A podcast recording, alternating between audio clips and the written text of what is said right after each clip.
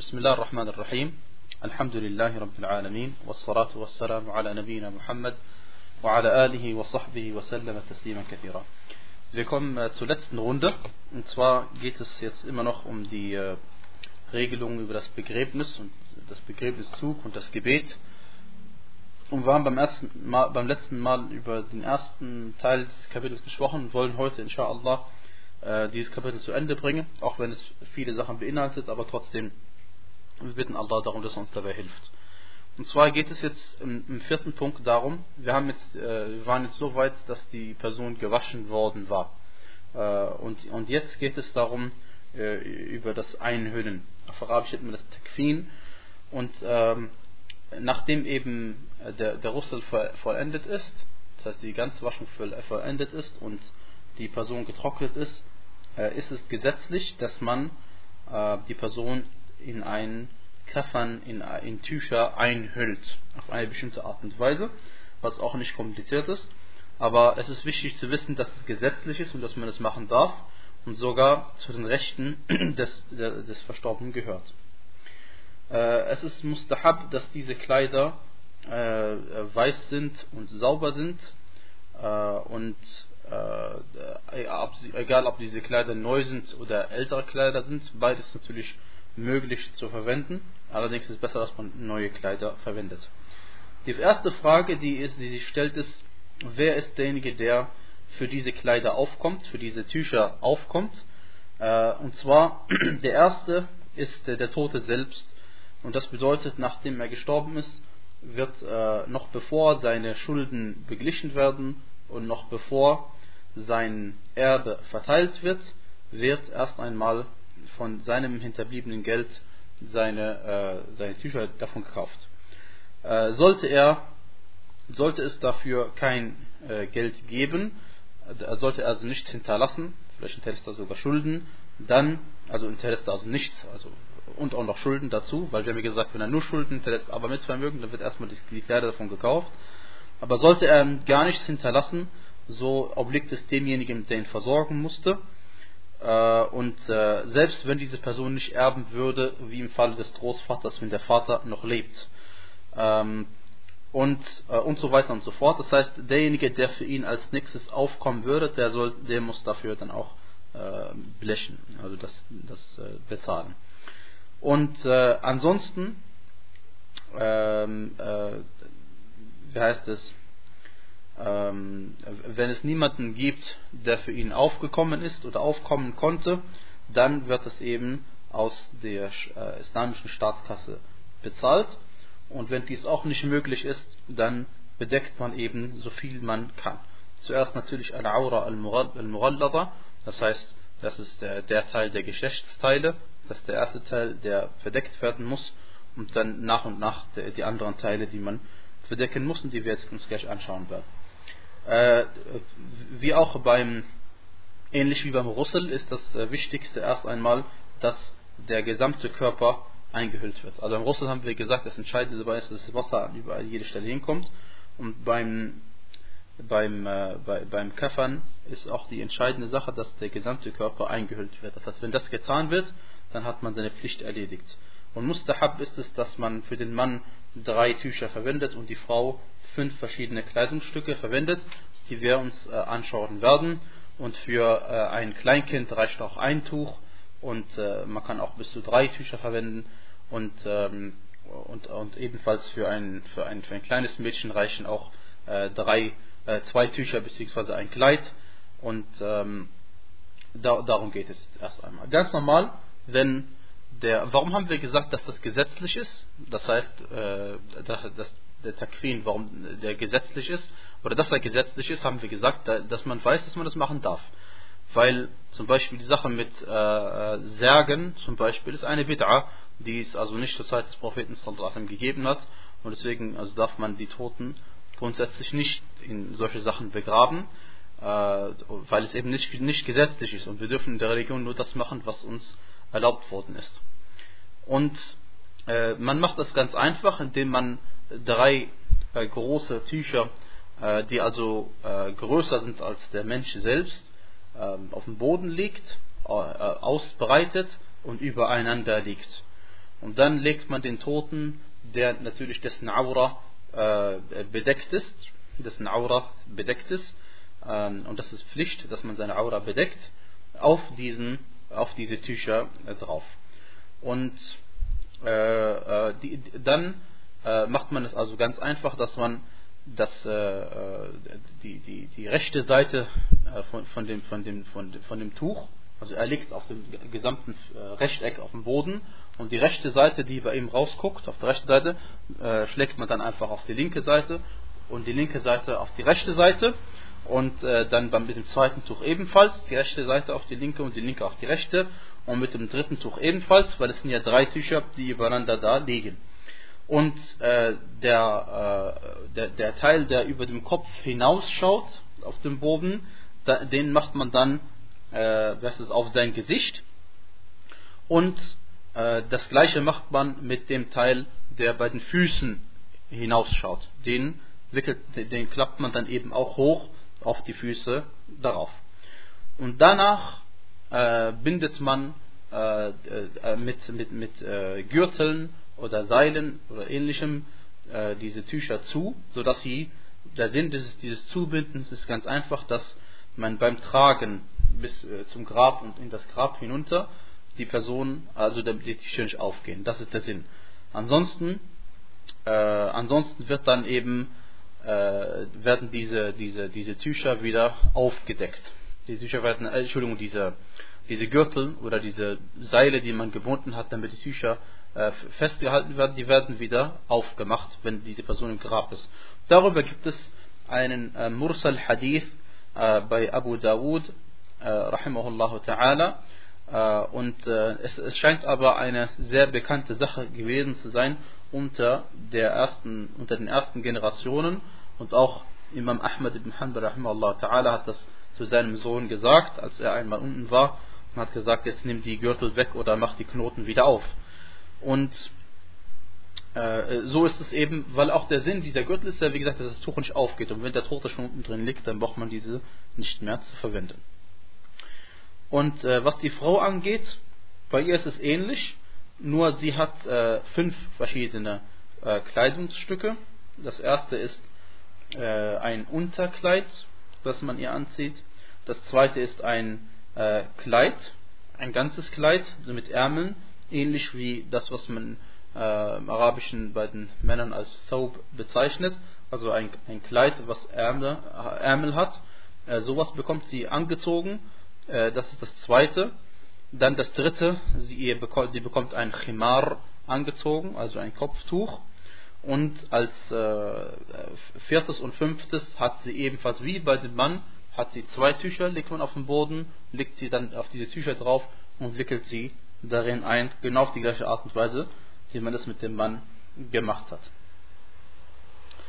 Und ähm, äh, diese, äh, wie heißt es, ähm, Sache mit, den, mit der Frau mit fünf Tüchern, da gibt es also äh, auch die Ansicht unter den Gelehrten, äh, dass ähm, äh, eine Frau genauso auch in drei Tücher gewickelt wird und nicht extra ein Khimar bekommt oder ein Qamis, ein Kleid bekommt, weil der Hadith in dem das ausführlich also beschrieben worden ist, ist der Hadith, in dem die äh, Umm Kulthum äh, radiallahu anha, die Tochter des Propheten sallallahu alaihi wasallam, begraben wird.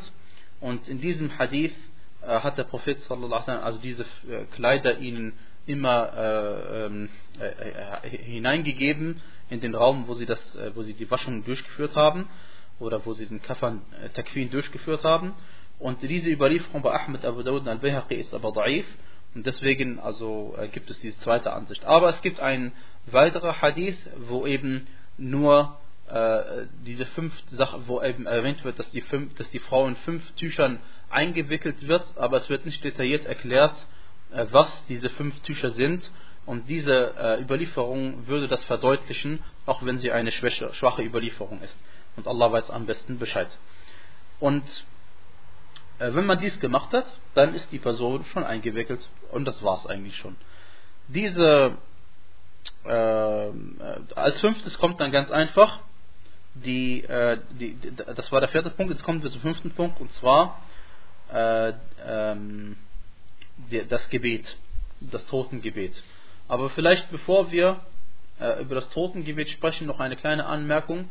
Was auch manchmal passiert ist, dass ein Kind also stirbt und ein Kind, also gemeint ist jetzt nicht ein Kind, das schon auf der Welt war, lebendig, weil das ist ja äh, unproblematisch, aber wenn zum Beispiel eine Frau schwanger war und ihr Kind verloren hat, dann ist es so, dass wenn sie, wenn dieses Kind vier Monate alt geworden ist, dann äh, soll man ihm einen Namen geben und soll auch den Rüssel vollziehen ähm, und, äh, und, und äh, wie heißt es?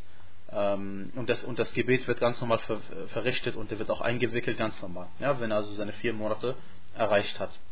Weil ihr wisst ja, ab vier Monaten ist es ein vollständiger Mensch. Ähm, der, äh, diejenige Person, die diese Waschung durchführt, haben wir schon am Anfang gesagt, es muss eine Person sein, die vertrauenswürdig ist, erstens und zweitens sich auskennt. Dass sie sich auskennen muss, ist klar, weil sie ja die Waschung und äh, das äh, Einhüllen auf die richtige Art und Weise machen muss. Und zweitens, warum muss sie vertrauenswürdig sein? Weil sollte sie äh, etwas, was es bei diesem Toten sehen, was ihn vielleicht ihn bloßstellen würde und äh, seine Sünde aufdecken würde, dann soll er eben das für sich selbst behalten. Und wenn er etwas sehen würde, was ihm äh, gefällt und was eine gute Nachricht ist für die anderen, dann soll er diese verbreiten. Äh, es sei denn natürlich, es ist zum Beispiel jemand, der äh, wer es ähm, ein Anstifter von Bid'a war, dann ist es mit Sicherheit gut, dass man, wenn es irgendwas Übles an diese Person gibt, die Sache verbreitet. Denn auch der Prophet sallallahu alaihi wasallam, ähm, als an ihm zwei Begräbnisse vorbeigegangen sind, hat er bei der einen, äh, wie heißt es, ähm, als die Sahaba ihn gut gesprochen haben, mit einem Toten hat er gesagt, äh, Wajabat, das heißt so viel wie, dann wird er eben auch ins Paradies gehen. Und als sie schlecht über ihn gesprochen haben, hat er auch gesagt, Wajabat. Und das heißt so viel wie, dann wird er eben jetzt in die Hölle gehen müssen. Weil eben die, die gläubigen Menschen bezeugt haben. Und äh, das, wenn alle, alle für, dafür bezeugen, dass eine Person rechtschaffen war, dann, dann wird sie auch wohl rechtschaffen gewesen sein. Und erst recht, wenn natürlich der Prophet sallallahu alaihi wasallam diese Sache bestätigt. Als fünftes kommen wir nun zu dem äh, Totengebet. Das Totengebet ist ebenfalls gesetzlich. Äh, das heißt Mashru' äh, und danach urteilt man darüber, ob es Pflicht ist oder nicht Pflicht ist. Und genauso wie der Russel für den Toten und genauso wie der Takfin, das Einhüllen des Toten in die Tücher, äh, Fard Kifaya ist, ist ebenfalls das Totengebet Fard Kifaya. Und Fard Kifaya, noch einmal haben wir gesagt, bedeutet, dass eine Person mindestens diese Sache übernehmen muss. Und es können aber auch in diesem Fall mehrere Personen machen es sogar erwünscht, denn der Gesandte Allah sallallahu alaihi wasallam sagte: "Man shahida al-janazata hatta yusalla 'alayha, falahu qirat, wa man shahidaha hatta tudfan falahu qiratan." Qila wa mal qiratan? Qala mithlu al-jabalayn al-'azimayn. Der Gesandte Allah sallallahu alaihi wasallam sagte: Wer an einem Begräbnis teilgenommen hat, bis das Gebet verrichtet worden ist für dieses Begräbnis, der bekommt einen Qirat und wer auch noch dabei geblieben ist, bis die Person begraben worden ist, bekommt zwei Qirate. Und dann wurde gesagt, was, sind, was bedeuten überhaupt das Wort Qirat? Dann sagte er, so viel, ein Qirat ist so groß wie ein gewaltiger Berg.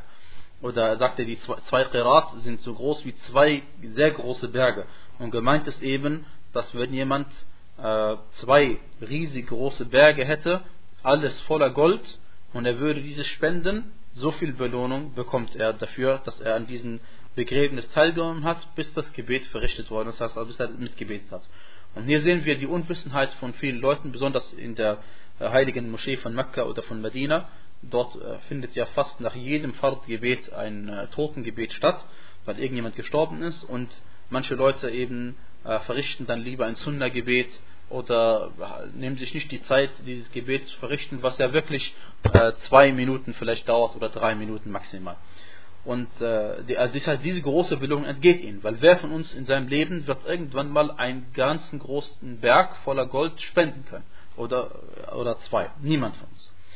Dieses Gebet, liebe Geschwister, ähm, für, für dieses Gebet gibt es genauso wie, wie für andere Sachen auch Shurut und Arkan Shurut ist der Plural von Shart und da haben wir gesagt, Shart bedeutet, dass wenn eine von diesen voraus, ein Shart ist eine Bedingung und wenn eine Bedingung fehlt, dann ist das Gebet Also nicht in Ordnung.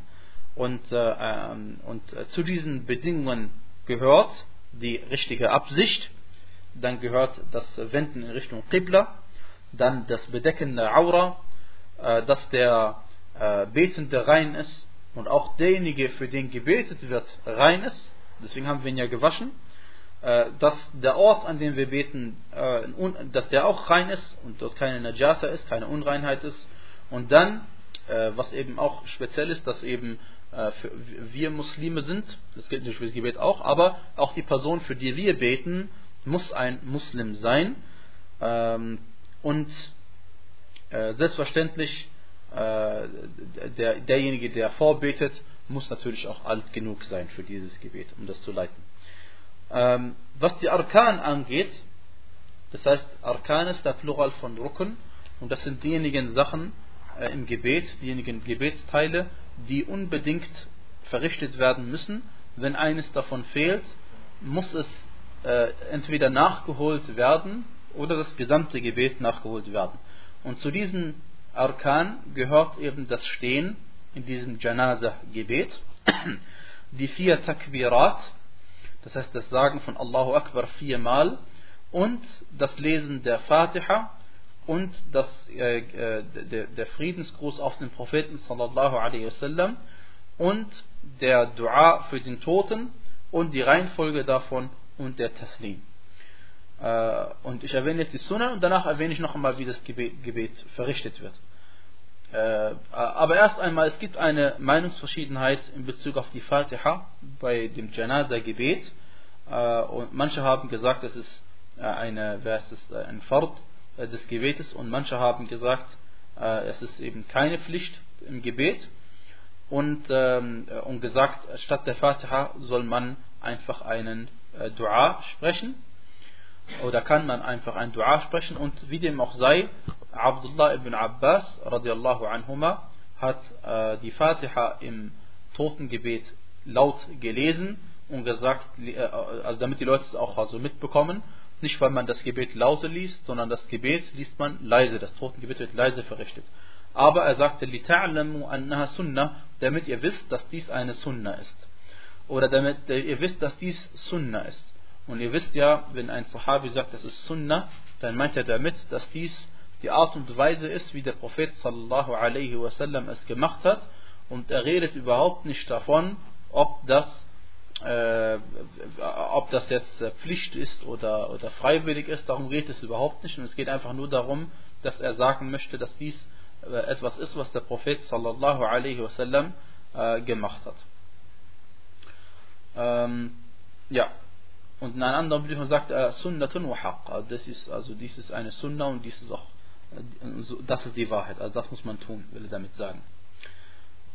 Die Sunnan des Gebetes äh, beim, äh, beim Janaza-Gebet ist das Heben der Hände mit jedem Takbir nach manchen Gelehrten. Äh, und der Grund dafür ist, dass also die Shafi'iyya und die Hanabila sind der Ansicht, dass man die Hände hebt bei jedem Takbir. Und der Grund dafür ist ganz einfach, dass es nicht über den Propheten sallallahu alaihi wasallam überliefert ist, sondern über Abdullah ibn Umar radiallahu anhuma. Diejenigen, die gesagt haben, dass man also die Hände nicht hebt, haben gesagt, es ist nicht über den Propheten sallallahu alaihi wasallam überliefert worden. Und diejenigen, die gesagt haben, dass man die Hände hebt, haben gesagt, äh, dass Abdullah ibn Umar radiallahu anhuma bekannt dafür ist, dass er sich peinlich genau an die Sunna des Propheten sallallahu alaihi wasallam gehalten hat insofern soll man seiner Sunna folgen, also in dieser Hinsicht das tun, was er gemacht hat, weil er, weil wir davon ausgehen, dass er es nur gemacht hat, weil der Prophet sallallahu alaihi wasallam es äh, gemacht hat. Und deswegen äh, bevorzugen manche Gelehrten dies und das und andere sagen, am besten tust du es manchmal und du lässt es einfach manchmal weg. Und alles ist in Ordnung, inshallah und gut. Äh, dann die Isti'ada vor dem, vor dem Lesen. Ganz einfach, weil Allah subhanahu wa ta'ala gesagt hat, فإذا قرأت القرآن فاستعذ بالله من الشيطان الرجيم das heißt wenn du also den Koran anfangen willst zu lesen dann suche Zuflucht bei Allah vor dem gesteinigten Satan und die äh, Dua al-Istiftah das heißt das Dua was man spricht nach dem ersten Takbir nach Allahu Akbar was wir normalerweise im Gebet sprechen, das ist hier nicht überliefert worden und deswegen lassen wir es hier weg. Äh, eine weitere Sunna ist, dass man eben leise liest und eine weitere Sunna ist, dass man nach jedem, äh, dass man äh, nach der vierten Takbira ein, kurz ein bisschen ruhig ist. Kurz ein bisschen ruhig ist und nichts sagt. Äh, es wird gesagt, also die Weisheit, die dahinter steckt, ist, wird gesagt, weil äh, damit die Leute hinten dran, äh, wie heißt es, ähm, äh, den Leuten Zeit gegeben wird, dass sie eben auch diesen vierten Takbir sprechen. Und äh, in, dieser, in dieser Situation sagt man aber keinen speziellen Dua. Und eine weitere Sunna in diesem Gebet ist, dass man äh, seine Hände übereinander tut. Das heißt, gemeint ist, die rechte Hand auf die linke Hand tut und auf die Brust tut. Und äh, ein kleiner Hinweis darauf, dass äh, wenn, man, wenn wir sagen, man macht die rechte Hand auf die linke Hand auf die Brust, dann heißt es auf die Brust und nicht auf den Bauch äh, und auch nicht auf, äh, auf, den Nabel und auch nicht unter den Nabel, sondern auf die Brust heißt auf die Brust. Und jeder von uns kennt, was äh, die Brust ist. Und äh, dann eine weitere äh, Sache ist jetzt noch als letztes der Taslim. Der Taslim äh, ist ein Rücken, zweifellos, aber macht man ihn einmal oder zweimal, es gibt Gelehrte, die gesagt haben, der Taslim sagt man nur einmal im Janaza-Gebet, einmal nach rechts. Und äh, allerdings, äh, die, die, Überlieferung darüber ist nicht authentisch und deswegen behandeln wir das Janaza-Gebet wie jedes andere Gebet auch und sagen den Salam einmal nach rechts und einmal nach links. Und wie auch im Fard-Gebet wisst ihr ja, dass das rechte Taslim ist Fard und das linke Taslim ist äh, eine Sunnah. Und äh, weiter, jetzt, jetzt wissen wir, wie wir das Gebet verrichten, aber ich wiederhole es noch einmal kurz zusammengefasst. Und zwar äh, wird äh, die, die, ähm, der Tote quer vor den Imam gelegt. Äh, sollte, es eine, sollte es ein Mann sein, dann stellt sich der Imam so hin, dass er vor dem äh, Kopf ist. Äh, und sollte es eine Frau sein, dann legt, die Frau, legt man die Frau so hin, dass, es, dass, sie vor, dass der Imam vor äh, ihrer Brust steht, also so in der Mitte ihres Körpers steht. Und äh, eine Weisheit, die dahinter steckt, ist einfach, dass die Frau dadurch besser vom Imam verdeckt wird vor, die, vor, den, vor, den, vor, den, äh, ah, vor, den, vor den Gesichtern der Mumin. Und wie dem auch sei, so ist es gemacht worden und danach, danach halten wir uns. Und dieses äh, Gebet beginnen wir also ganz, ganz normal mit Allahu Akbar. Und bei diesen äh, Takbirat al-Ihram, da, da, das meine ich nicht damit, dass man hier die Hände hebt oder nicht hebt, sondern beim Takbirat al-Ihram heben wir immer die Hände, wie bei allen Gebeten. Also wir sagen erstmal Allahu Akbar, äh, äh Takbirat al-Ihram, und äh, danach folgen äh, jetzt diese anderen Takbirat. Danach folgen die anderen Takbirat, also vier Stück an der Zahl. Und es gibt auch eine Überlieferung bei Sahih Muslim, dass man, äh, wie heißt es, auch fünf Takbirat äh, spricht. Aber offensichtlich hat der Prophet sallallahu alaihi wasallam meistens vier Takbirat gemacht. Und wie kann man wissen, dass er meistens vier Takbirat gemacht hat? Naja, ganz einfach immer guckt, die meisten Überlieferungen sagen was. Und dann weiß man, was, die meisten, was, was er meistens wohl gemacht hat. Äh, das heißt, man sagt Allahu Akbar, der erste Takbir, und wie bei jedem anderen Gebet, der Ma'mum sagt nichts laut außer Amin. Und das heißt, der, der Ma'mum sagt nicht Allahu Akbar laut hinten dran, ja, weil das erlebt man immer wieder beim, äh, beim Eid-Gebet oder auch beim Janaza-Gebet, dass manche Leute sich hinter dem Imam berufen fühlen, dass sie das nochmal laut betonen, was der Imam gesagt hat. Äh, und das macht man nicht, man macht es leise. Dann äh, sagt man A'udhu billahi minash shaitanir rajim und beginnt mit der Fatiha zu lesen. Wie gesagt, alles leise.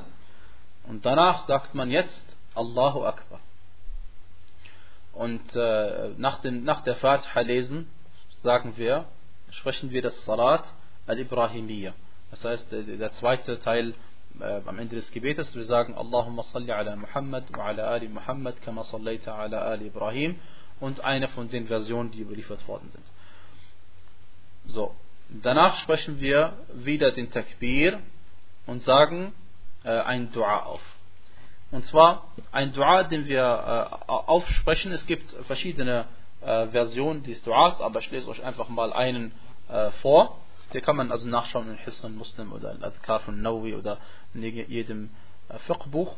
Aber der Prophet sallallahu alaihi wasallam hat dann in einem authentischen Hadith bei äh, Sunan Abi Dawud folgenden Hadith gesprochen von Abu Hurairah überliefert. Zwar sagt er, äh, Allahumma ghfir li hayyina wa mayyitina, das heißt, oh Allah vergib den Lebendigen von uns und den Toten, wa saghirina wa kabirina, den Kleinen von uns und den Großen, wa dhakarina wa unthana, den Männlichen von uns und den Weiblichen, wa shahidina wa ghaibina, den Anwesenden und den Abwesenden. Allahumma man ahyaytahu minna fa ahyihi ala al-iman.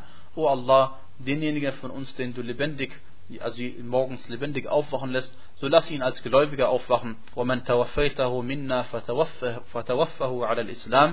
Und wenn du von uns abberufst, so berufe ihn als Muslim ab. Allahumma la tahrimna ajrahu wa la tudillana ba'dahu. O Allah, verwehre uns nicht die Belohnung, die wir erhalten durch dieses Gebet, was wir für ihn verrichten. Und lass uns nicht nach seinem Ableben in die Irre führen. Oder führe uns nicht nach seinem Ableben in die Irre.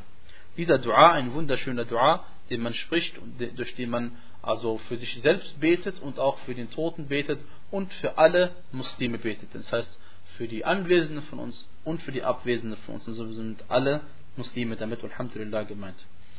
Äh, daraufhin spricht man wieder den Takbir und dann ist der Imam kurz leise und dann sagt man Assalamu alaikum wa rahmatullah nach rechts und Assalamu alaikum wa rahmatullah nach links.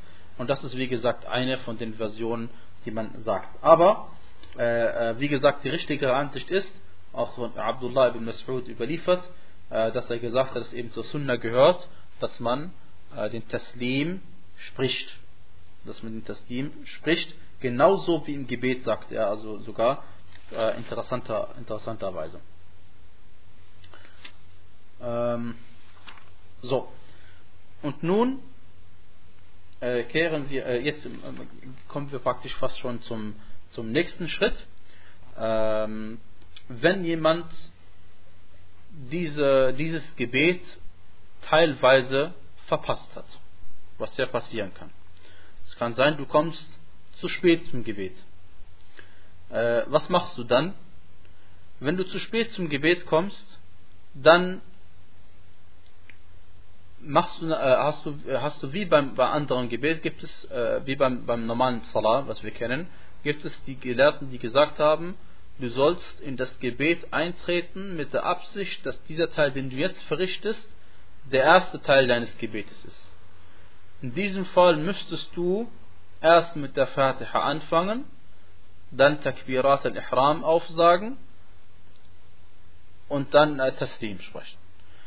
Ähm, und diejenigen die Gelehrten, die gesagt haben, nein, du verrichtest das Gebet und trittst in das Gebet ein, in dem gleichen Zustand, in die gleiche äh, Phase gehst du, wo der Imam sich schon befindet. Das heißt, wenn der Imam zum Beispiel den ersten Takbir spricht, dann sprichst du mit ihm den ersten Takbir und holst dann am Ende des Gebetes das nach, was du verpasst hast, in der Reihenfolge, wie man es normalerweise zu tun hat. Und diese Ansicht haben wir gesagt, ist richtiger, haben wir auch beim normalen Salah darüber gesprochen und deswegen ist also äh, gehört zu den zu, zu, zu, zu, den Prinzipien, dass man da nicht durcheinander bringt. Also wie wir es einmal hier sagen würden, man behandelt sein, das, den ersten Teil des Gebetes, das man verrichtet, als ähm, äh, versus als seinen ersten Teil und beim, beim normalen Salah würden wir was anderes sagen, dann würden wir uns widersprechen und würden wir keine Prinzipien bewahren.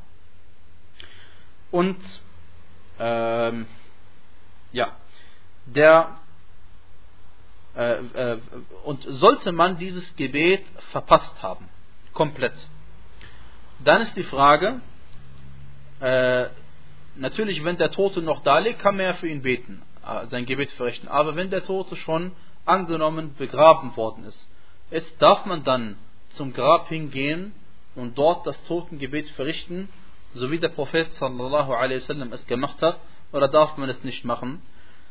Die erste Ansicht der Gelehrten ist, sie haben gesagt, man darf es machen, weil der Prophet sallallahu alaihi wasallam, ähm, ihr kennt die, äh, Geschichte über die schwarze Frau, die die Moschee äh, immer geputzt hatte. und dann als sie verstorben war, hat man sie nachts begraben und den Propheten sallallahu alaihi wasallam nicht davon berichtet und dann am nächsten Tag hat er eben ihnen gesagt, ähm, hat sie gefragt, warum, wo ist diese Frau und er hat sie vermisst und hat, haben sie ihm gesagt, ja, sie ist über Nacht verstorben, wir haben sie begraben, hat er gesagt, hätte sie mir doch Bescheid gesagt. Ja? Aber natürlich, die Sahaba wollten ihn nicht äh, nachts äh, belästigen. Wie dem auch sei, dann ist er hingegangen und hat dieses Gebet äh, am Grab verrichtet. Und äh, äh, die Frage ist jetzt, ob, äh, äh, und, und die haben gesagt, das ist eben der Grund, warum äh, das eben erlaubt ist. Und äh, die, die Antwort der, der anderen Gelehrten ist die folgende, sie haben gesehen, und die richtigere Ansicht, inshallah ta'ala, ist, dass man das Totengebet also nicht verrichtet auf, äh, auf dem Friedhof, äh, wenn der Tote schon begraben worden ist. Äh, und was eben darauf hinweist, ist, dass der Prophet sallallahu alaihi wasallam gesagt hat, inna hadhihi al-qubur, also nachdem er gebetet hat für diese die Tote oder nachdem er beten wollte für die tote Frau, hat er folgendes gesagt: Inna hadhihi al-qubur mamlu'atun dhalma ala ahliha wa inna Allah yunawwiruha bi. Er sagte, diese, ähm, diese Gräber sind vollkommen finster für die ihre Bewohner, sind vollkommen dunkel für ihre Bewohner. Und Allah wahrlich leuchtet ihre Gräber, beleuchtet ihre Gräber durch meine Gebete für sie auf. Oder erhält diese Gräber durch meine Gebete für sie. Und äh, äh die, die, der Ausdruck des Propheten sallallahu alaihi wasallam und Allah erleuchtet ihre Gräber durch meine Gebete für sie, weist darauf hin, dass das nur für den Propheten sallallahu alaihi wasallam gilt. Ja? Und aber wie gesagt, das ist eine von diesen Meinungsverschiedenheiten, wo wir also sehr äh, respektvoll umgehen müssen mit der anderen Ansicht, weil beide hier ein, äh, ihre, ihre Beweise haben und die einen sagen ja normalerweise, was der Prophet sallallahu alaihi wasallam getan hat, äh, darf jeder andere auch tun. Das ja, der Sinn ist ja, dass er uns zeigt, wie es funktioniert. Und, ähm, äh, und die anderen sagen aber, dieser Ausdruck von ihm und Allah erleuchtet die Gräber durch meine Gebete für sie weist darauf hin, dass es eben für ihn alleine gilt. Wallahu ta'ala a'lam. Äh, jetzt passiert es manchmal, dass eine Person stirbt in irgendeinem Land und wir sind ganz woanders.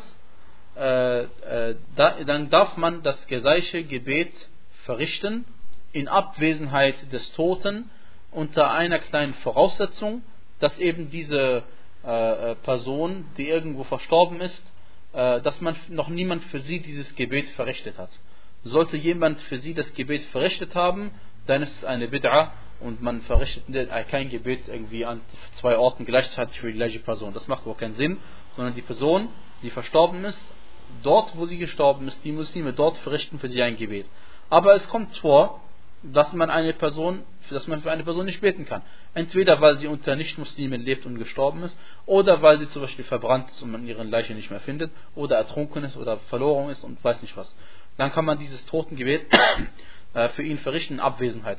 Und der Beweis dafür ist, dass der Prophet sallallahu alaihi wasallam dieses Gebet verrichtet hat, und zwar für den Negus, den Najashi, dem äh, Herrscher von Abyssinien, äh, heutige Äthiopien, da hat er dieses Gebet für, sie, für ihn verrichtet. Und der Najashi war ja ein Muslim, äh, aber hat den Propheten sallallahu alaihi niemals gesehen äh, und, äh, und hat ja den Islam für sich alleine geheim gehalten, sodass die Leute anscheinend nicht gewusst haben, bis auf wenige, dass er ein Muslim war. Auf jeden Fall wurde dieses Gebet nicht für ihn verrichtet. Der Prophet sallallahu alaihi hat ihn als gläubigen Menschen bezeichnet und hat für ihn dieses Gebet verrichtet. Sollte aber jemand, äh, das ist eine Ehre natürlich, wenn der Imam der Muslime ein Totengebet verrichtet für jemanden, dann ist es eine Ehre für den Toten, eine besondere Sache. Aber, und umgekehrt, sollte diese Person ein Sünder gewesen sein, wie zum Beispiel eine Person, die sich selbst umgebracht hat, dann sollte ihm der Imam der Moschee oder der Imam der Muslime oder jemand, der eine, eine hohe Stellung hat in der muslimischen Gesellschaft, soll dieses Gebet nicht für ihn verrichten, damit die Leute wissen, dass diese Person eine sehr schlimme Sünde begangen hat und äh, es nicht verdient, dass man sich vor ihr aufstellt. Aber das Gebet muss verrichtet werden. Ja? Das Gebet muss verrichtet werden und äh, der Prophet sallallahu alaihi hat es zwar selbst nicht gemacht, als jemand, äh, wer es sich selbst umgebracht hat, aber die anderen haben es sehr wohl verrichtet und er wollte eben den Leuten zeigen, was auf, wenn ihr sowas macht, habt ihr die Gebete nicht vom Propheten sallallahu alaihi wasallam. Äh, oder, oder jemand, äh, der, ähm, äh, der, der von, von der Kriegsbeute etwas geklaut hat, das auch gehört zu den großen Sünden, wer so etwas tut, der, wie heißt es, darf, für, für den darf auch, soll der Imam niemals ein Totengebet verrichten. Und zwar hat nämlich der Prophet sallallahu alaihi wasallam, als sowas einmal passiert, hat er gesagt, Sallu ala sahibikum, das heißt, betet ihr für euren Freund. Ich werde nicht für ihn beten. Diese Überlieferung haben manche Gelehrte als naiv eingestuft. Wie dem auch sei, was wir gesagt haben, also der, der, der Imam betet nicht für äh, jemanden, der so etwas getan hat. Äh, weil auch der Prophet wasallam hat sich geweigert, wie wir gehört haben, ähm, äh, geweigert für jemanden zu beten, der Schulden hinterlassen hat und äh, nichts hinterlassen hat, wodurch die Schulden beglichen werden. Und das ist eine schlimme Sünde, weil hier äh, verlässt man praktisch das Diesseits und hat etwas geklaut von jemand anderes und hat es nie wieder zurückgegeben. und hat sich auch nicht darum gekümmert, etwas zu hinterlassen, dass die Person es bekommt. So eine Person verdient es nicht, dass man, dass der Imam der Muslime für sie das Gebet verrichtet. Ähm, der Prophet sallallahu alaihi hatte eine extra Stelle gehabt, für die er das Totengebet verrichtet hat. Allerdings, wenn es in der Moschee verrichtet wird, ist es auch vollkommen äh, in Ordnung, inshallah Da kommen wir zum sechsten Punkt. Nachdem jetzt nun, äh, also nachdem jetzt nun der Tote für ihn, also das äh, Totengebet äh, verrichtet worden ist, wird er natürlich getragen zum Grab und äh, Allah subhanahu wa ta'ala hat uns in, äh, im Koran, in, in Surah 77 Mursalat, in den Versen 25 und 26 äh, mitgeteilt, dass eben die Erde eine Hülle ist für äh, die Toten äh, und äh, ein Ort der Bewahrung ist für die Toten. Und außerdem hat Allah subhanahu wa ta'ala gesagt, und hiernach bringt er ihn dann ins Grab. Lässt er ihn sterben und bringt ihn dann ins Grab. In Surah 80, Vers 21. Insofern ist das, ist das Begraben eine gesetzliche Sache, gemäß dem Koran und natürlich gemäß der Sunna, die Mutawatir ist in dieser Hinsicht. Und weil die Muslime das schon machen seit Anfang der Zeit bis zum heutigen Zeitpunkt begraben sie die Menschen so, werden wissen wir, dass es eine gesetzliche Sache ist. Und ähm, also wiederum, es hört sich vielleicht banal an, aber dadurch wissen wir, was wir nicht tun dürfen. Also wir dürfen nichts anderes tun mit den Toten, als dass wir ihn begraben. Weil es gibt manche Leute, die kommen auf die Idee heutzutage, dass sie sich solche verbrennen lassen. Ja, das kennt ihr so. Und das ist natürlich absolut verboten und äh, also ist, äh, darf man nicht tun, ganz einfach deswegen, weil es nicht überliefert worden ist. Und weil man, also was heißt überliefert worden? Es ist, nicht über, es ist überliefert worden, aber nicht in dem Sinne, dass es gesetzlich ist. Weil es gibt eine Geschichte über die Kinder Israels, wo einer das gemacht hat, aber diese Geschichte ist nicht überliefert worden in dem Sinne, dass man so etwas tun darf, ja? sondern es, man darf es eben nicht tun, weil so hat der Prophet sallallahu alaihi uns also beigebracht. So, äh, an diesem äh, Begräbnis, wie gesagt, soll man unbedingt teilnehmen aufgrund der großen äh, Belohnung und äh, ähm, diese, diesen Leichnam soll man auch äh, tragen, wenn man die Möglichkeit dazu hat. Man trägt ihn ja auf so einer Totenbahre mit so vier Säulen oder wie auch immer. Auf jeden Fall soll man versuchen, diesen Toten also äh, auch mitzutragen, wofür es inshallah ta'ala äh, große Belohnung von Allah subhanahu geben wird. Ganz einfach deswegen, weil es ein Fard Kifaya ist. Fard Kifaya, Kollektivpflicht, jemand muss es ja tun und äh, die, wie heißt es, ähm, äh, äh, insofern ist es eine Ibadah und von Allah subhanahu wa ta'ala wird man dafür zweifellos belohnt. Und diesen Leichnam soll man möglichst flott zum, äh, äh, zum, äh, zum, zum, zum Friedhof tragen, sodass er möglichst schnell begraben wird.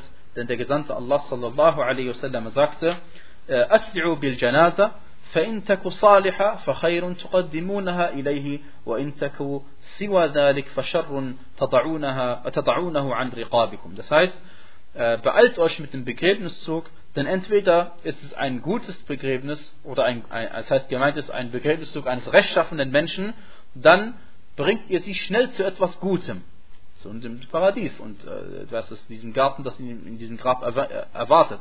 Denn das Grab ist ja ein Garten des, der Garten des Paradieses für den gläubigen Menschen. Und dann sagte der Prophet wenn es nicht der Fall sein sollte, dann ist es eine üble Sache, die ihr von euren Nacken ablegt. Und werdet es endlich los. Ja? Also das damit gemeint. Und dieser Hadith ist muttafaqun alayh, das heißt übereinstimmt bei Bukhari und bei Muslim überliefert. Ähm, und gemeint ist, wie gesagt, nicht, dass man mit rennt, dass vielleicht der Leichnam runterfällt, was auch schon so also passiert sein soll, aber das nicht gemeint, sondern dass man einfach sich damit beeilt und nicht unnötig äh, ihn in eine Tiefkühltruhe steckt und der arme Kerl da tagelang nachts äh, alleine friert, äh, auch wenn er schon tot ist, und, und warten muss, bis, bis, man endlich, bis er endlich begraben wird. Also muss eine schreckliche Sache sein. Ja? Ähm, aber wie gesagt, das, was im Jenseits abläuft, das wissen wir nicht hundertprozentig alles. Wir wissen nur das, was Allah subhanahu wa ta'ala und der Prophet sallallahu alaihi uns mitgeteilt haben. Das heißt, man darf nicht denken, dass, äh, dass wenn jemand nicht begraben wird, dass er eben im Grab nicht die drei Fragen gestellt bekommt. Das stimmt nicht. Weil wir wissen, dass Pharaon, der bis heutzutage seinen Leichnam aufbewahrt ist und den man im Museum anschauen kann, und trotzdem sagt Allah subhanahu wa ta'ala im Koran über ihn, Annaru yu'raduna alayha ghuduwan wa Das heißt, äh, Allah spricht über Pharaon und seine Herrscharen, sie werden dem Feuer morgens und abends ausgesetzt. Und diese Sache können wir nicht sehen. Und trotzdem geschieht sie, weil Allah sie uns im Koran mitgeteilt hat. Das heißt, die Sachen im Jenseits, die Geschichte sind anders als die Sachen hier im Diesseits, auch wenn wir es uns nicht vorstellen können.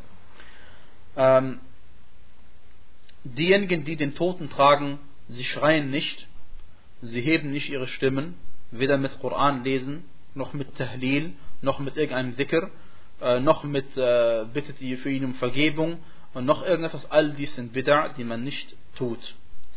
Und äh, sollte es Leute geben, die laufen und andere Leute, die reiten, so ist es so, dass die Leute, die laufen, die Reitenden sind hinten, die Leute, die laufen, sind vorne. Und genauso heutzutage soll es Autos geben, da sind sie eben hinten. Und der Sinn ist natürlich ganz einfach, dass die Leute, die da ähm, äh, laufen, äh, nicht beeinträchtigt werden von, von, diese, von diesen Fahrzeugen. Äh, wie steht es denn mit äh, dem Grab. Das Grab selbst, liebe Geschwister, es gibt in der Sunna keine bestimmte, soweit ich informiert bin, gibt es keine bestimmte Länge oder Tiefe, sondern äh, wie die Gelehrten gesagt haben, es soll so tief sein, dass eben kein wildes Tier diesen Leichnam aufdecken könnte und damit auch die Verwesung niemanden stört. Darum geht es und es gibt keine bestimmte Zentimeterzahl oder Meterzahl die man da machen soll. Sondern der Prophet sallallahu alaihi sagte im Hadith bei Tirmidhi, äh, uhfuru wa awsi'u wa ammiqu, das heißt, grabt, macht es weit und macht es tief. Und At-Tirmidhi sagte, rahimahullah ta'ala, hasanun sahih. Also hat den Hadith als authentisch eingestuft. Ähm, des Weiteren, wenn der äh, Tote ins Grab gelegt wird, äh, sucht man sich, ist es Sunnah, dass man eine Person auswählt, die, äh, wie heißt es, äh, in, in, dem, in, in, den, in der vorigen Nacht noch kein äh, Geschlechtsverkehr gehabt hat. Denn so hat der Prophet sallallahu alaihi wasallam gefragt, wer von euch hat äh, keinen Verkehr gehabt in letzter Nacht.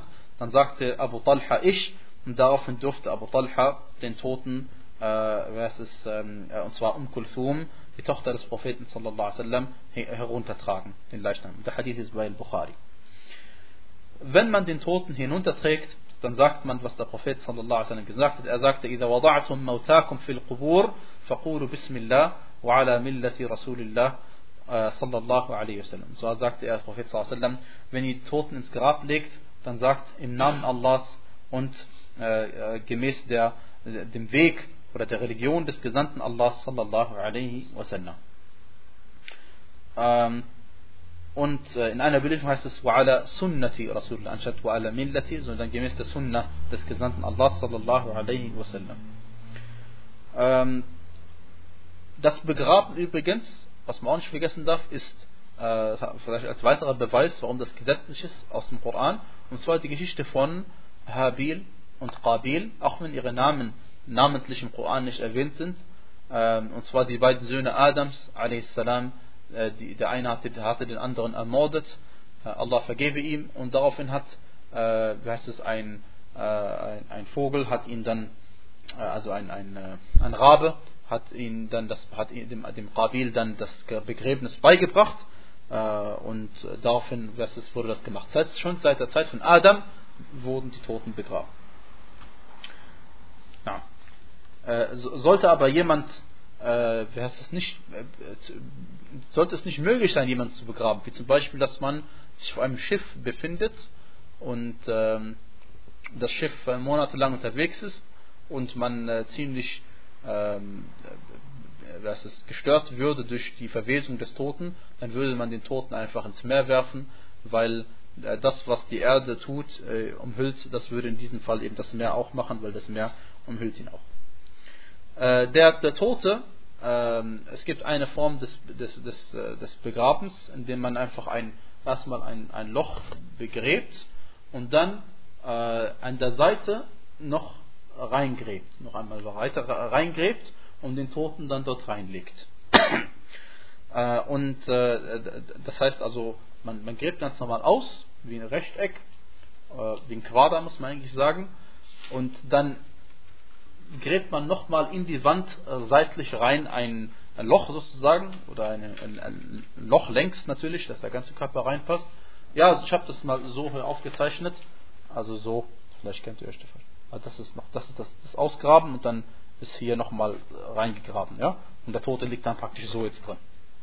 Ja? Und dann legt man äh, hier diese, diese schräge Linie, das sind die, diese Platten, diese Tonplatten oder Steine, die da also auf den Toten äh, also so, so hingelegt werden, dass eben das Loch geschlossen ist. Und unter dem Kopf des Toten legt man auch irgendwas hin, Stein oder ähnliches, damit der Kopf eben dort gleichmäßig ist. Und auch vor den Toten, hinter den Toten äh, legt man auch etwas hin, damit er nicht also runter äh, umfällt. Weil man, man legt ja den Toten auf die rechte Seite liegend und mit dem Gesicht in Richtung Qibla schauend. Und wenn du jetzt, äh, weißt es vorne nichts tust, nicht hinten nichts tust, könnte sein, dass er auf den Rücken fällt oder könnte sein, dass er auf den, auf den Bauch fällt. Und damit dies nicht geschieht, macht man vorne und hinten noch etwas hin, dass er dann ja, nicht runterfällt. Ja? Und diese Lücken schließt man dann auch mit Ton, den man da äh, glatt reibt auf diesen Steinen, die man da quer draufgelegt hat. Äh, das Grab selbst wird, äh, wie heißt es, dann zugeschüttet mit dem gleichen Sand oder mit der gleichen Erde, die man vorher ausgegraben hatte. Und äh, man macht sie ein bisschen höher. Man sagt vergleichbar so ein Hügel wie von einem Kamel, also von der Form her jetzt, ja, nicht von der Größe, weil es vom Kamel wahrscheinlich ein bisschen kleiner ist, aber von, von, der, von der Form her einfach ein, ein Hügel macht. Der Sinn dabei ist ganz einfach, sollte es regnen, dass das Wasser abläuft und der Sinn ist auch, dass man weiß, dass hier ein Toter ist. Und wenn man möchte, darf man auch am Kopf und an den Füßen einen aufrechten Stein hintun, damit man weiß, hier ist, äh, äh, beginnt der Körper des Toten und da endet er. Denn der Prophet sallallahu alaihi wasallam hat gesagt in einem Hadith bei Muslim von Abu Hurairah überliefert, لأن يجلس أحدكم على جمرة فتخرق ثيابه und zwar sagt der Prophet sallallahu alaihi wasallam, wenn jemand von euch auf einer, auf einer Kohle sitzen würde, die seine Kleider durchbohren würde und dann zu seiner Haut vordringt, ist besser für ihn, als wenn er sich auf ein Grab auf draufsetzt. Insofern hat der Prophet sallallahu wasallam uns verboten, dass wir uns auf die Gräber draufsetzen. Deswegen macht es Sinn, dass man begrenzt, wo eben der Körper aufhört und anfängt.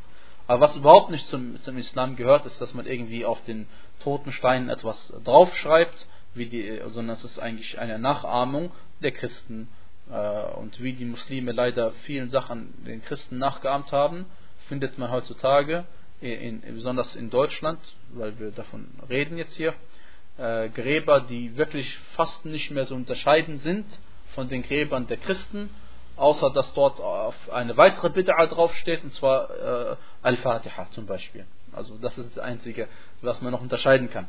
Ansonsten, ansonsten, und vielleicht noch der Name. Vielleicht noch der Name, er hat noch einen muslimischen Namen. Aber das sind Sachen, die leider also einen Toten verfolgen bis sogar bis noch ins Jenseits rein. Und äh, das ist natürlich Aufgabe der Leute hinten dran, der Leute der und äh, der Leute, die, die ihn überleben. Und auch Aufgabe des Toten selbst, wenn er Ahnung hat. Dass wir also uns gegenseitig daran erinnern, Leute, wenn ein Muslim stirbt und jemand von euch hat die, die, die Gewalt dazu und die Macht dazu, dass diese Person gemäß des Sünder begraben wird, dann achtet darauf, dass er gemäß des Sünder begraben wird und nicht gemäß einer Bid'a begraben wird. Ähm, äh, des Weiteren, liebe Geschwister, wenn dann der äh, Tote begraben ist, macht man äh, übrigens ist es eine Sunna, dass man mit, mit, mit zugräbt, ja? dass man mit Sand reinwirft und wenn man nur ein bisschen reinwirft, aber es ist eine Sunna, dass man da mitmacht.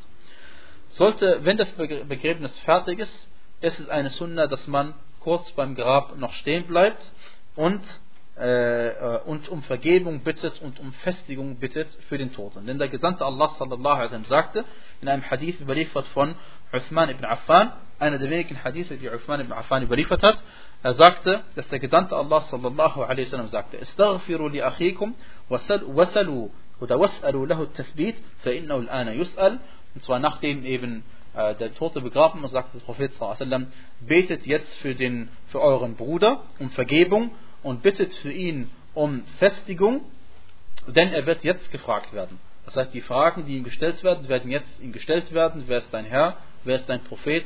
Was ist deine Religion? Und das heißt praktisch für uns, dass diese ganze Sache mit, äh, mit Aufsteigen der Seele bis in, bis in den ersten Himmel hoch äh, und runter für den gläubigen Menschen hat alles in der Zwischenzeit stattgefunden, in Geschwindigkeiten, die wir uns eigentlich gar nicht vorstellen können. Diese Hadith, die überliefert haben, gerade eben bei Abu Dawud, rahimahullah ta'ala, überliefert. Und ansonsten macht man nichts beim Grab, ansonsten sagt man keine andere Sache. Äh, man darf natürlich allgemein für den Toten äh, was ist, äh, bitten, oh Allah, bitte vergib ihm, oh Allah, verzeih ihm, oh Allah, vergib ihm seine Sünden und so weiter und so fort. Oh Allah, festige ihn bei den Fragen und so. Aber ansonsten, es gibt nichts, was man äh, zusätzlich dort lesen sollte. Äh, auch das Koran lesen in diesem Moment ist eine Bid'a und äh, hat der Prophet sallallahu alaihi nicht gemacht und auch seine, seine Freunde nicht gemacht. Und wir haben gesagt, dass der Hadith, der überliefert worden ist in Bezug auf das Lesen von Surat Yasin, erstens einmal gibt es Meinungsverschiedenheit über die Authentizität dieses Hadithes. Zweitens haben wir gesagt, bezieht sich das auf die Person, die im Sterben liegt und nicht die Person, die schon gestorben ist. Denn die Person, die schon gestorben ist, bei der machen wir genau das, was hier überliefert worden ist. Und deswegen nennt man uns Ahlul Athar, das heißt die Leute, die sich an die Überlieferung halten, wie sie ist. Ja? Und das Witzige ist, dass manche Leute, ist einfach äh, komischerweise, der Prophet sallallahu alaihi wasallam sagt hier, bittet um Verzeihung und bittet ihn um Festigung, bittet Allah darum, dass er gefestigt ist. Und die Leute machen genau was anderes, sie nehmen diesen Hadith weg und lesen stattdessen Surat Yasin. Und äh, der Prophet wasallam sagte, jede Erfindung ist ein Irrtum. Kullu bid'atin dalala. Und es gibt nicht irgendwie eine gute Erfindung, eine schlechte Erfindung. In der Religion ist jede Erfindung eine schlechte. Und also noch einmal, der Prophet sagte, jede Erfindung ist schlecht. Und da kommen manche Leute und sagen, nein, nicht alle. Es gibt gute und schlechte. Aber er sagte jede. Das ist doch egal, welcher Gelehrte jetzt hier nachkommt und sagt, äh, es gäbe auch gute Erfindungen. Nein, er hat gesagt jede. Also sagen wir auch jede. Und sagt erledigt. Und was verboten ist, ist, dass man die Gräber zementiert oder gipst. Sondern wir machen einfach genau das, was da drin macht. Oder dass man auch die schreibt. Äh, oder dass man sich darauf hinsetzt. Ja? Jabir ibn Abdullah sagte, Naha Rasulullah sallallahu alaihi wasallam an yujassas al-qabru wa an yuqa'ada alayh. Er sagt, dass der Prophet sallallahu alaihi wasallam was verboten hat, dass man ein Gerät eingibst oder zementiert äh, oder dass man sich darauf hinsetzt. Äh, und auch sagte der Prophet sallallahu alaihi wasallam im Hadith von Tirmidhi, und Tirmidhi sagte, Hadith ist sahih, dass Jabir ibn Abdullah überliefert hat, dass der Prophet sallallahu alaihi wasallam gesagt hat, Naha an tujassas al-qubur wa an yuktaba alayha wa an tuta. So hat der Prophet sallallahu alaihi wasallam verboten, dass man die Gräber eingibt und dass man darauf etwas schreibt oder dass man darauf äh, steht, dass man darauf steigt.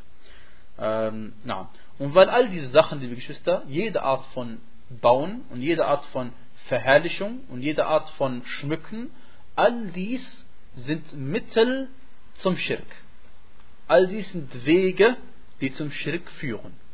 Um dies zu verdeutlichen, stellt euch vor, es gibt leider manche Muslime, die Totenverherrlichung machen. Ja? Also die, die verehren die Toten. Und ich, ich, wir könnten jetzt zusammen eine Wette eingehen, was wir natürlich nicht machen werden. Äh, wenn ihr das nächste Mal so ein Grab seht, wo, eine, wo andere wo Muslime hingehen und Schirk begehen, klaren Schirk begehen, das heißt mit dem Toten etwas verlangen, ja? dann, oder Sujud für ihn machen. Ihr könnt sicher sein, dass es immer so ist, dass dieses Grab verziert ist und schön gemacht worden ist und geschmückt worden ist. Weil das ist auch der, der das die Leute anzieht. Weil wenn das Grab so aussieht wie, da, wie das von deinem Opa, meinem Opa, dann interessiert keinen davon. Das interessiert niemanden. Ja? Aber sobald das Grab schön aussieht und man auch noch vielleicht äh, innerhalb eines Hauses oder in einer Moschee das Ganze macht, wo noch ein heiliger Platz, also so, so, wie die Leute eben sagen, dann natürlich hat dieses Grab dann in den Herzen der, dieser Menschen mehr Wert und dann wird es auch mehr verehrt. Aber wenn dieses Grab so aussieht wie das andere und das einfach nur ein Stein vorne und hinten und mehr weißt du nicht über das Grab, dann wirst du in deinem Herz das, Herz, das, das Grab niemals verherrlichen. Das ist für dich äh, wertlos. Ja? Und es ist auch wertlos. Ja? Aber so ist es für dich dann auch. Und deswegen im Islam ist alles verboten, was zum Schirk führt. Auch wenn du vielleicht nicht dem Schirk verfällst, so gibt es Millionen von Menschen, die im Schirk verfallen sind. Äh, äh, vielleicht auch mehr oder weniger, es geht nicht um die Zahl jetzt nicht wortwörtlich nehmen. Aber das, äh, deswegen ist alles verboten, was zum Schirk führt. Auch, dass man Lampen hintut oder Kerzen hintut oder, oder was auch immer die Leute heutzutage machen. Also Muslime machen das auch schon, ja, dass sie Kerzen aufstellen und so leider. Das jetzt alles schon, diese Nachahmung. Und der Prophet hat es uns verboten, dass wir den Christen und den Juden nachmachen. Ja. Auf jeden Fall, was man aber darf, liebe Geschwister, übrigens, äh, ist ähm, was, was ganz anderes. Und zwar, man darf sich wünschen, an einer bestimmten Stelle begraben zu werden. Neben einer bestimmten Person. Das darf man. Äh, nicht, weil man denkt, dass man dadurch irgendwie was bekommt, sondern einfach, weil es eine Ehre ist für jemanden aufzuerstehen, neben einer besonderen Person, von der du überzeugt bist, dass sie rechtschaffen war.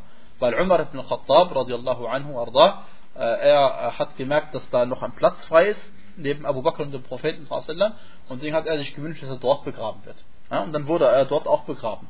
Musste aber Aisha radiallahu anhu um Erlaubnis bitten dazu. Ja. Uthman konnte dort nicht mehr begraben werden, kein Platz mehr anscheinend. Uh, Allahu. Auf jeden Fall, Uthman wurde nicht begraben, sondern Uthman wurde ja nebenan begraben, im Al-Baqir.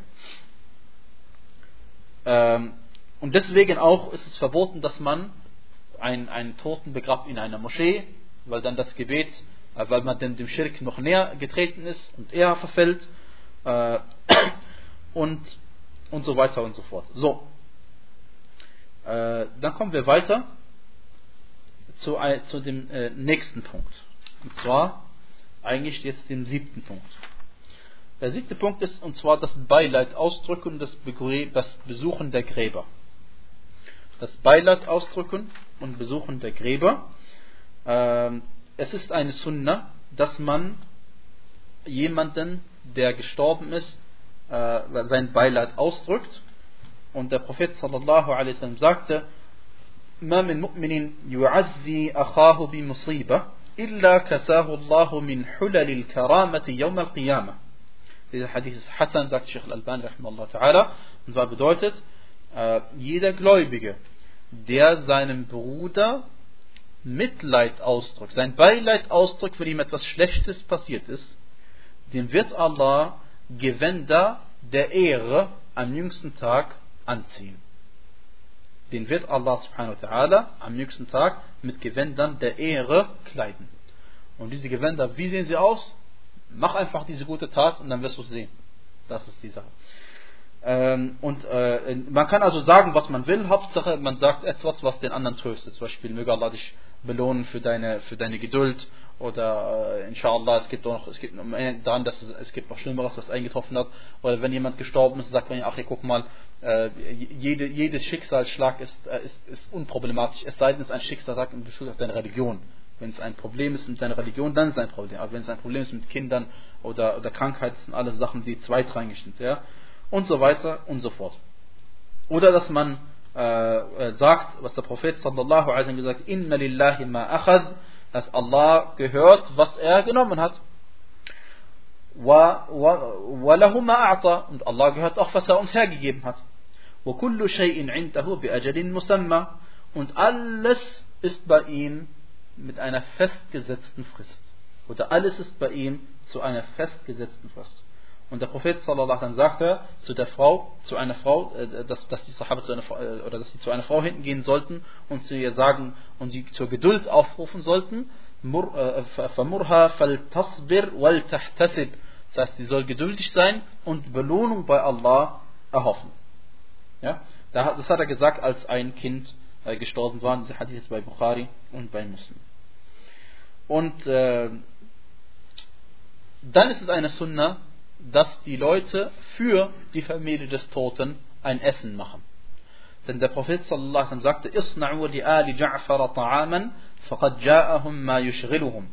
Und zwar äh, bereitet ein Essen für die Familie von Ja'far vor, denn ihnen ist etwas passiert, was sie also ablenkt und was sie also beschäftigt, besser gesagt. Und äh, die Muslime heutzutage in vielen Ländern machen es genau umgekehrt. Wenn der Tote gestorben ist, macht die Familie des Verstorbenen ein, Essen und alle freuen sich, dass sie was zu essen bekommen, kostenlos. Ja. Und das Subhanallah. Und man ist auch noch glücklich darüber. Möge Allah uns verzeihen, wenn wir sowas mal gemacht haben. Auf jeden Fall ab jetzt, wenn jemand so etwas macht, geh hin, begrüß und hau wieder ab und mach, isst da nichts mit, weil dieses Essen ist sowieso eine Bid'a und bei Essen, die für eine Bid'a gemacht sind, darfst du sowieso nichts essen. Egal ob es ein Maulid ist oder ob es Geburtstag ist oder ob es für, für, für Ta'ziyah ist, für, also hier für Beileid und so. Und all dies, wie gesagt, ist ja genau das Gegenteil. Der Tote, die Familie des Toten, die hat zu leiden, nicht du. Deswegen sollst du dich um sie kümmern und nicht sie um dich.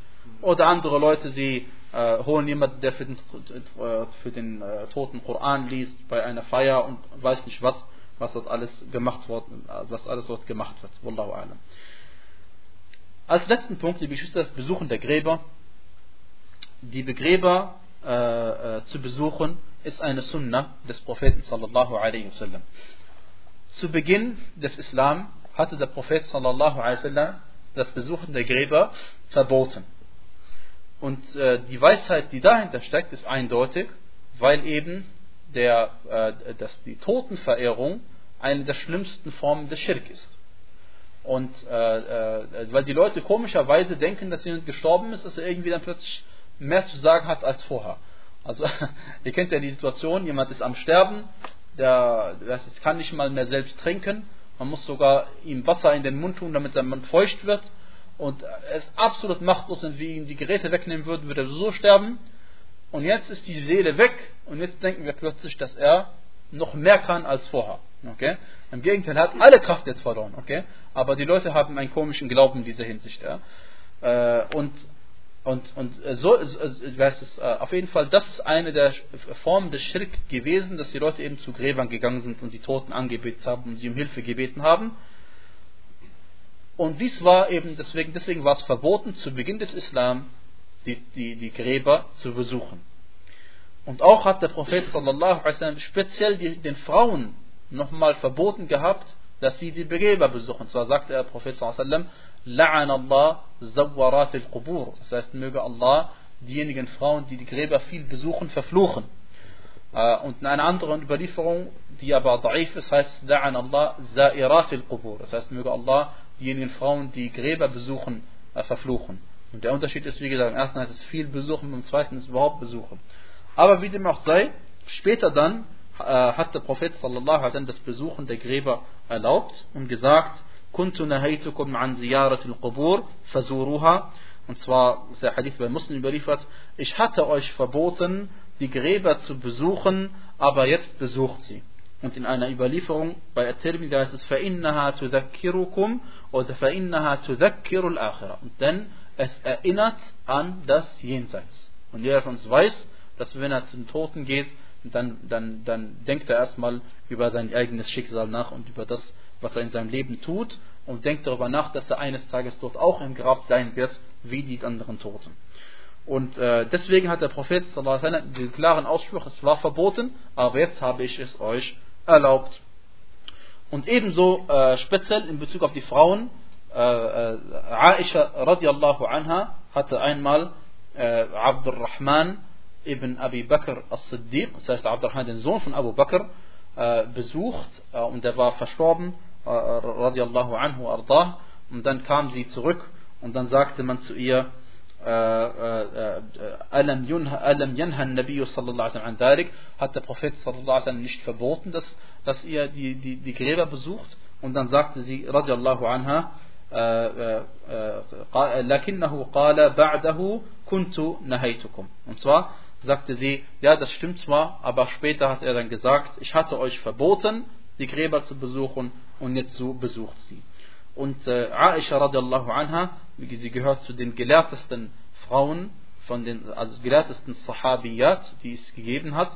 Einfach, äh, einfachster Grund ist deswegen, weil sie die Ehefrau des Propheten sallallahu alaihi wasallam war, aber nicht nur alleine, weil der Prophet sallallahu alaihi wasallam hat auch andere Ehefrauen gehabt, aber sie war eben hervorstechend, ja, in dieser Hinsicht und sie gehört zu den Gelehrten der Ehefrauen und deswegen äh, ist es, wäre es die richtigere Ansicht, inshallah dass eine Frau, äh, wenn sie Geduld hat und natürlich nicht übertrieben äh, trauert, was verboten ist, nennt man Niyaha auf Arabisch, dann äh, darf man dies also tun. Ja? Dann darf man dies äh, tun. Ähm Ach, übrigens noch eine Sache habe ich unterschlagen, und zwar Jabir ibn Abdullah, radiallahu anhu, sagte, Kunna نعد الاجتماع إلى أهل الميت وصنعة الطعام بعد دفنه من النياحة. Ich habe ja gerade gesagt, dass das Niyaha, es bedeutet, dieses übertriebene Weinen, was dazu führt, dass manche Leute die Haare ausreißen oder Kleider zerreißen oder was auch immer. Äh, dieses Niyaha ist eine der großen Sünden. Und Jabir ibn Abdullah radiallahu anhu sagte, äh, wir zählten, das heißt wir Sahaba zählten dieses Essen machen für den Toten, äh, Entschuldigung, da, da zählten nicht für den Toten, sondern das Essen machen von seitens der Familie des Toten als eine Sache, die zur Niyaha gehört. Ja? Das ist eine Sache, die zu den großen Sünden gehört. Und dieser Hadith ist bei Ibn Majah und Ibn Albani sagte, Rahimallah, dieser Hadith ist sahih. Ähm, insofern darf man die Gräber besuchen, allerdings darf man nicht eine Reise dorthin unternehmen. Ja, das darf man nicht, weil der Prophet sallallahu alaihi hat gesagt, La tushaddu rihal illa ila thalathati masajid.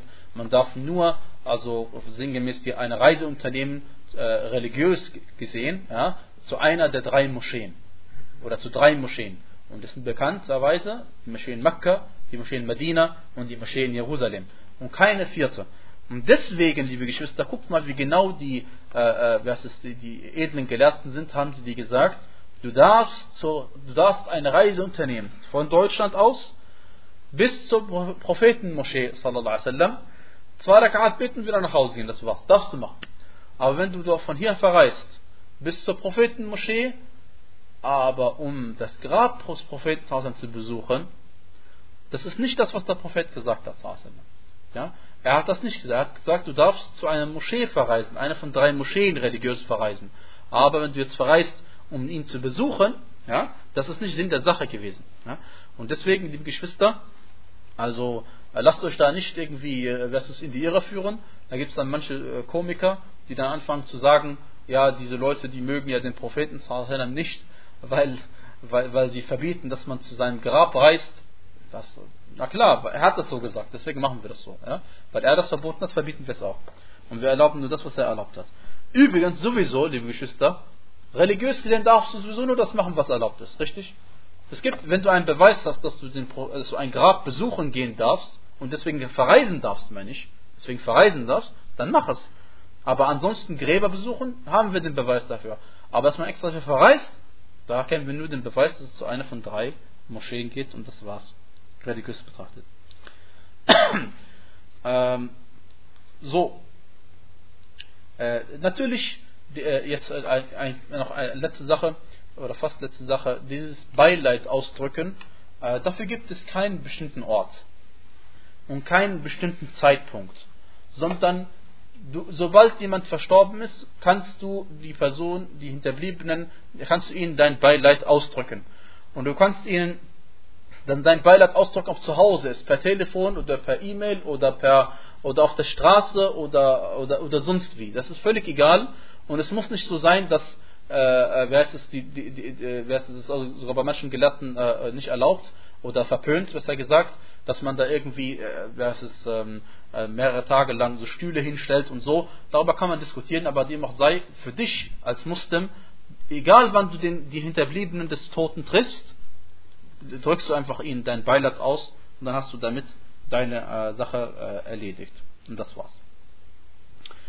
Äh, und es gibt ähm, äh, vielleicht noch eine letzte Sache, äh, auch noch zwei ganz letzte Punkte, und zwar äh, beim Besuchen eines Friedhofs äh, oder eines Toten oder beim Vorbeigehen gibt es ein Dua, und zwar sagte der Prophet sallallahu alaihi wasallam, Assalamu alaikum dara qawmin mu'minin, der Friede sei mit euch, o ihr Bewohner dieser, dieser, dieser Wohnstätten, o ihr gläubigen Bewohner dieser Wohnstätten, Wa inna insha'Allahu bikum lahikun. Sobald Allah will, werden wir euch folgen. Yarhamullahu al-mustaqdimina minkum al-mustaakhirin. Allah erbarme sich denjenigen, die uns, von uns vorausgeeilt sind und diejenigen, die nacheilen werden. Nas'alullaha lana wa lakum al-afiyah. Wir bitten, äh, wir bitten äh, Allah für uns und für euch um Wohlbefinden. Allahumma la tahrimna ajrahum. O Allah, verwehre uns nicht die Belohnung, die wir ihretwegen jetzt bekommen, also wegen dieses Besuches. Wala taftinna ba'dahum und versuche und führe uns nicht in Versuchung nach ihnen, führe uns nach ihnen, nach ihrem Ableben nicht noch ins Versuchung. Waghfir lana walahum und vergib uns und vergib ihnen. Ähm, und die letzte Sache ist, die Trauerzeit, liebe Geschwister, dauert maximal drei Tage. Die Trauerzeit, die man äh, äh, machen darf, dass man zum Beispiel, äh, dass eine Frau also äh, ist, ähm, äh, ihre schöne Kleidung unterlässt und sich nicht mehr schmückt. Und äh, das, sind, das sind maximal drei Tage. Und ansonsten darf sie nicht länger das machen als dies. Und sie für den, für, für, es sei denn für ihren Ehemann.